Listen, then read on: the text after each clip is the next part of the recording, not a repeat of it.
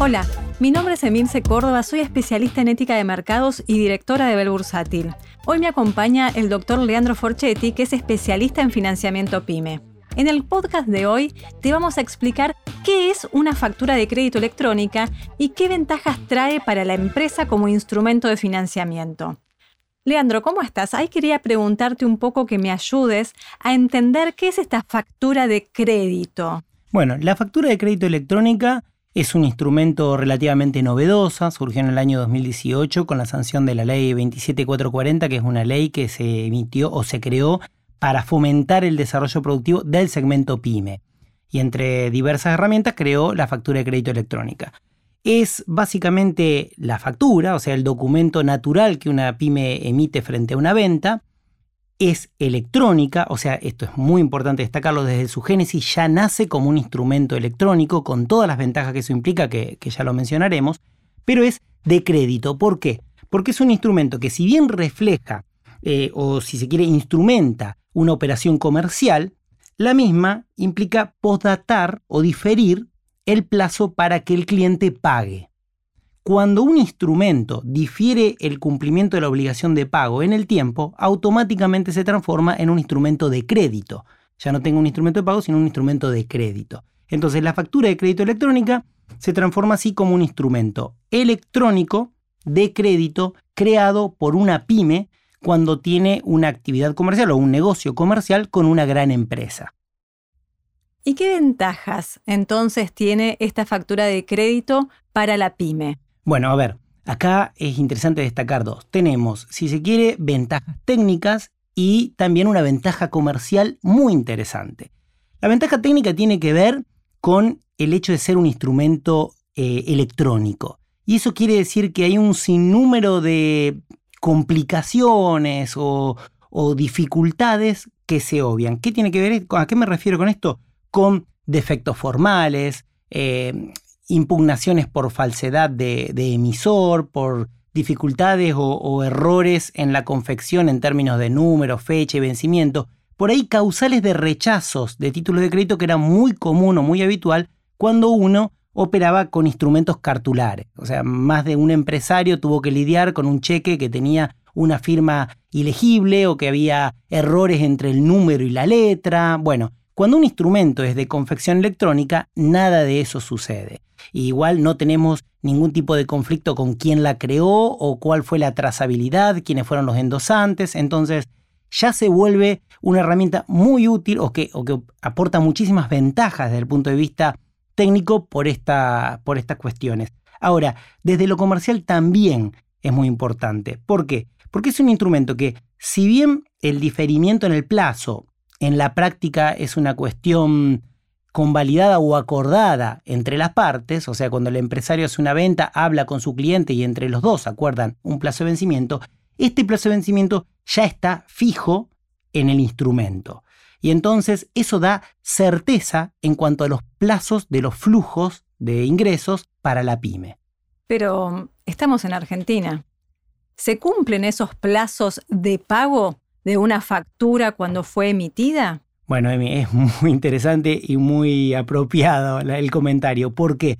Porque justamente esa, esa particularidad es la que vino a solucionar la factura de crédito. ¿Qué ocurría antes? En la negociación o, o en la relación comercial entre una pyme y una gran empresa, la pyme en la práctica terminaba, entre comillas, digámosle, preso de que sea la gran empresa el que ponga las condiciones. ¿Qué ocurría en la práctica? Y todo empresario pyme sabe de qué estamos hablando. Uno emitía la factura con determinada fecha, eh, enviaba la mercadería y acordaba de palabra con la empresa que a los 30 días iba a llegar el pago. Bueno, esos 30 días se transformaban en 45 y a los 45 días uno recibía un cheque que a su vez estaba diferido 60 días más. Con lo cual rompía todo el flujo proyectado de ingresos de esa pyme. Bueno, justamente este instrumento, digamos que colabora con nivelar fuerzas, con equiparar fuerzas. ¿Por qué? Porque si lo acordado con esa empresa fue que el pago va a ser a los 30 días, esa factura ya se libra con un plazo de vencimiento, o sea, con un plazo de pago de 30 días desde la fecha de creación. A partir del momento que el instrumento se emite, recordemos que es un instrumento electrónico, por lo tanto, la notificación de la creación de ese instrumento al destinatario se produce de manera instantánea, simultánea. Entonces a partir de ahí pasa a correr un plazo que tiene el receptor de 20 días para aceptar esa factura. Si esa factura a los 20 días no es expresamente aceptada por el beneficiario, se acepta tácitamente. Entonces, se le da mucha certeza a los plazos de la negociación y del pago.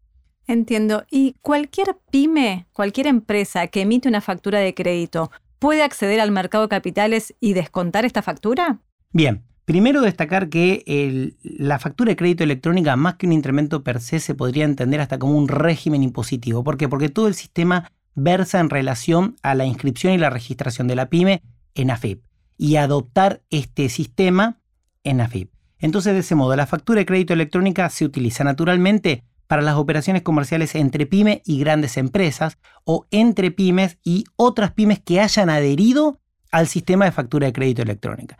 Dicho esto, la factura que emitió la factura, eh, perdón, la pyme que emitió la factura de crédito electrónica y esta factura ya fue aceptada por el destinatario, tiene absolutamente habilitado el camino para descontar esa factura en el mercado de capitales. ¿Y cómo la descuenta? Bien, para eso se tiene que seguir el siguiente procedimiento. La pyme tiene que acudir a una sociedad de garantía recíproca. La sociedad de garantía recíproca, o conocida habitualmente como SGR, es una institución, es una sociedad comercial cuya función es brindar aval, o sea, servir de garante a la obligación financiera que asume una pyme ante el mercado de capitales. Entonces, la pyme acude a la SGR y tras llevar adelante un proceso de calificación crediticia, la SGR le otorga un cupo para negociar esta factura de crédito electrónicas en el mercado de capitales. Una vez que cuenta con este aval, acude a Bell Investment y nosotros le negociamos esa factura de crédito electrónica en el mercado argentino de valores. Y tratándose de un instrumento electrónico, me animo a decirte que en plazos sumamente acotados, la pyme se hace de la liquidez que necesita. ¿Este es el único segmento que existe, el avalado? No, además del segmento avalado, existe también el segmento garantizado. En este caso, la, pyme, en vez de acudir a una SGR para obtener un aval, lo que hace es poner a disposición del mercado argentino de valores activos financieros que tenga en cartera y entonces el mercado caucionando esos activos y utilizando los mismos como garantía de la obligación que asume, permite o accede la pyme a descontar la factura de crédito electrónica. Finalmente también se, existe un mercado directo donde la pyme sin otorgar más garantía que la del patrimonio mismo, o sea, de, perdón, en realidad sería del patrimonio del que aceptó esa factura electrónica, que es quien resulta el obligado natural a su pago. En definitiva, estamos hablando del cliente de la pyme, ¿sí? Entonces, se cuenta con el aval o la garantía del patrimonio del aceptante de esa factura electrónica. Que habíamos dicho que eran grandes empresas. Exactamente.